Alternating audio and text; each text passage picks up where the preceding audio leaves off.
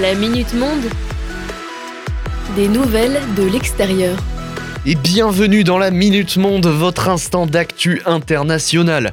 Aujourd'hui, on va en Guinée-Bissau pour parler de la dissolution du Parlement par le président hier. Pour en parler, je suis allé chercher sur le site d'Africa News qui a publié un article sur le sujet ce matin.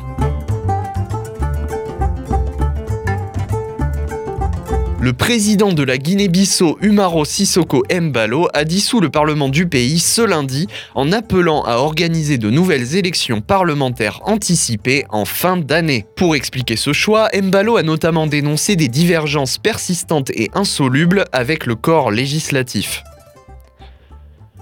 Le chef d'État a déclaré, je cite, J'ai décidé de redonner le choix au peuple de Guinée afin qu'il puisse à nouveau, en se rendant aux urnes, décider du Parlement qu'il souhaite avoir pour un onzième mandat. Autre problème majeur souligné par le président Bissau-guinéen, une corruption omniprésente et de nombreux détournements de fonds, faisant du Parlement, selon ses termes, un lieu de guérilla politique et de conspiration ayant contribué à l'affaiblissement des institutions de la République. La dissolution du Parlement constitue par conséquent une nouvelle tentative de stabiliser la situation de la Guinée-Bissau qui n'a pas été de tout repos depuis son indépendance en 1974. De nombreux coups d'État ont eu lieu ces cinq dernières décennies dont un en février dernier ayant coûté la vie à 11 personnes. Mbalo espère donc arranger la situation, on verra ce qu'il adviendra de cette dissolution du Parlement.